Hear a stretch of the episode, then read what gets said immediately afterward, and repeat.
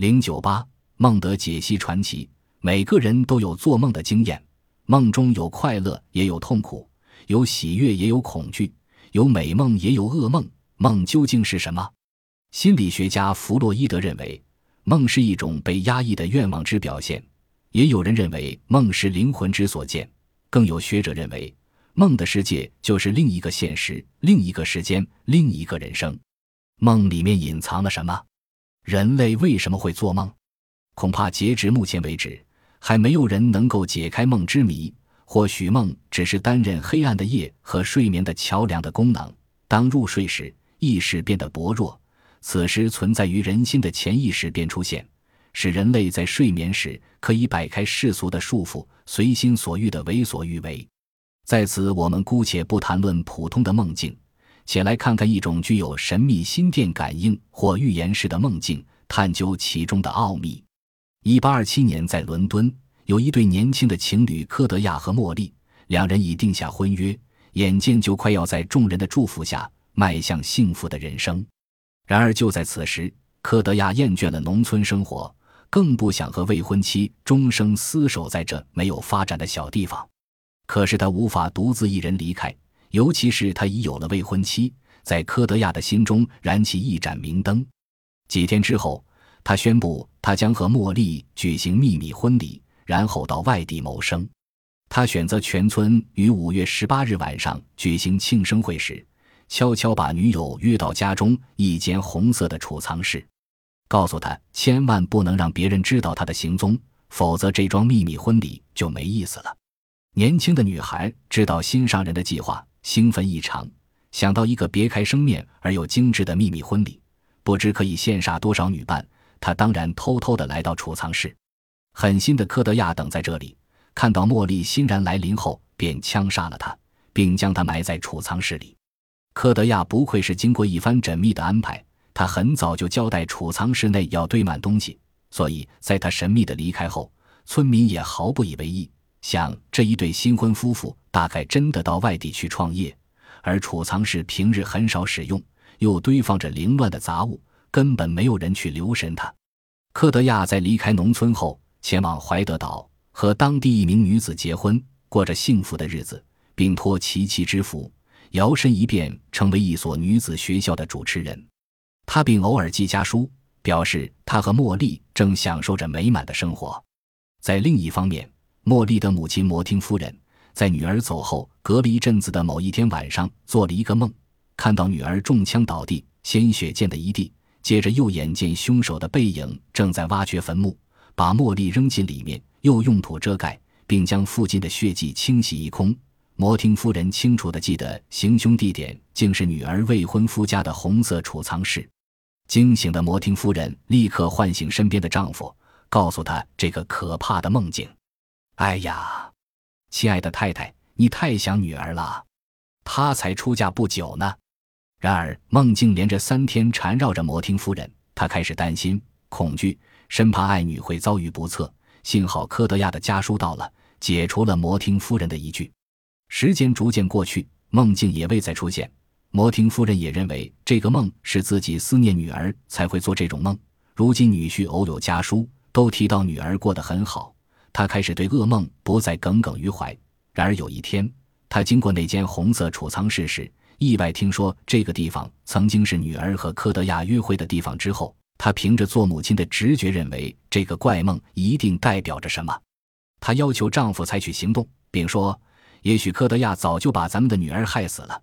你看那些来信中从来没有女儿的笔记。”这是一八二八年三月份的事，离茉莉死亡已有十个月之久。这位父亲无法根据妻子的梦境来控告别人。但又耐不住妻子再三恳求，终于在四月间征得男方家长的同意，会同搜查的官员一起来到这间储藏室。摩廷夫人虽然从未来到这里，但却一眼指出女儿沉尸的地点。检察官下令搬开杂物进行挖掘，首先挖到茉莉的皮肩，接着从那四十六公分的地下掘出了尸体。凭着衣物、牙齿以及死者佩戴的零星饰品。证实了尸体就是茉莉，悲痛伤心在所难免。检察官立即着手抓人，将科德亚逮捕归案。尽管他矢口否认自己是凶手，但由现场留下的凶器等证物显示，他确实是谋杀者，而被宣判死刑。这件不为人知的命案，若非死者托梦，恐怕永远石沉大海。而摩廷夫人如何连续三天梦见爱女被害？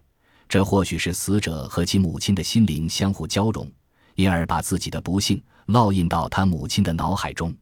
这种梦境如何发生，成因为何，仍未能有合理的解释。一八四零年的二月八日，在晚间十点到清晨四点之间，一艘货轮“东方号”的大副埃特芒德·若维在航经圣海伦内岛附近时做了一场梦。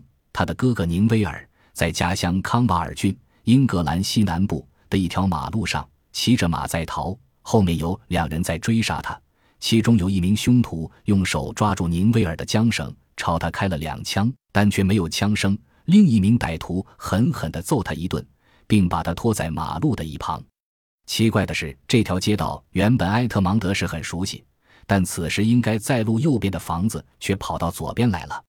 埃特芒德把梦中的经过详细的告知许多伙伴，心里不免犯嘀咕：不知这个梦是代表什么。在同时，埃特芒德的兄长真的遇害了，凶手是勒福德兄弟，他们因言语上起了冲突，继而严重的拿出武器，但左轮临时故障，未能将宁威尔击毙，便改以殴打。这对兄弟在两个月后被处死刑。奇怪的是。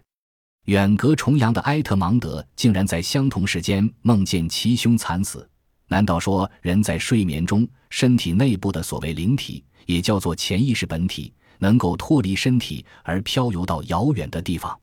本文所列两件命案都得自睡梦中，这种能预测未来或命运的感应，已有一群专人潜心致力在研究，何时能够得到结论，无人敢断言。一架机身和机尾会有红色和蓝色标志的巨型喷射机，在金光灿烂的阳光下时隐时现。一阵巨大的隆隆声掺杂着奇怪的噪音由飞机上传来。处身于一大片广阔无边际的田野上的大卫忍不住抬头凝视飞翔中的喷射机，他心里在想：怎么引擎听起来怪怪的？紧接着一瞬间，飞机做出了一种奇特的姿势，它的一只机翼向下坠。似乎是在向站在地下的大卫敬礼，飞机的首尾分别指向东西，机翼却指向南北。难道这飞机在祈祷吗？否则怎么做出这种十字形符号？大卫还没来得及往下想，眼前竟爆发出滚滚的金黄色、灰色、红色的火焰，一阵阵像来自地狱般的鬼哭神嚎声，刺痛大卫的每一根神经。飞机撞击到地面发出的爆炸情况一一呈现在他眼前。惊吓过度的大卫开始狂奔，口中大叫着：“快点来人啊，救命！”满身大汗的大卫布恩猛地跳起来，定神一看，才知道这是他的卧室。刚才那恐怖的一幕只不过是场梦境，一个莫名其妙的噩梦。年仅二十三岁的大卫不禁微微一笑，心想：八成是灾难片看多了。才会做这种梦。第二天，大卫照常到办公室上班。他是辛辛那提一间出租汽车公司的经理，是个有朝气、有活力、充满干劲的年轻人。这一天忙碌的工作早已将他累得筋疲力尽。早晨那恐怖的梦早已抛在九霄云外。他回到舒适的家中，倒头就睡。相同的梦境又出现了，一样的大原野，有棵倒下的树斜躺在身边。他抬头仰望，又看到那架发出怪声的飞机。接着，不，不！大卫惊叫着从梦中惊醒，急促的喘息声在寂静的房间听起来分外清晰。黑暗中的大卫掩不住一脸的恐怖，他跳下床，泡了杯浓浓的咖啡，使自己镇定下来，心里情不自禁在想：怎么一模一样的梦，丝毫没有一点增减？这是一九七九年五月十七日清晨。大卫满腹狐疑地开始了新的一天的工作。今天，即使是在工作中，他仍然不时想着这个奇怪的梦境。说老实话，那幕惨状他真的不敢再看。然而夜晚又来临了，大卫怀着恐惧的心情睡着了。果然，这个相同的梦连着第三天找上他。眼见一个生龙活虎的年轻人竟然无心工作，他白天在办公室里不时咬着笔杆，陷入沉思，而夜晚则不断地做着美国航空公司飞机失事的怪梦。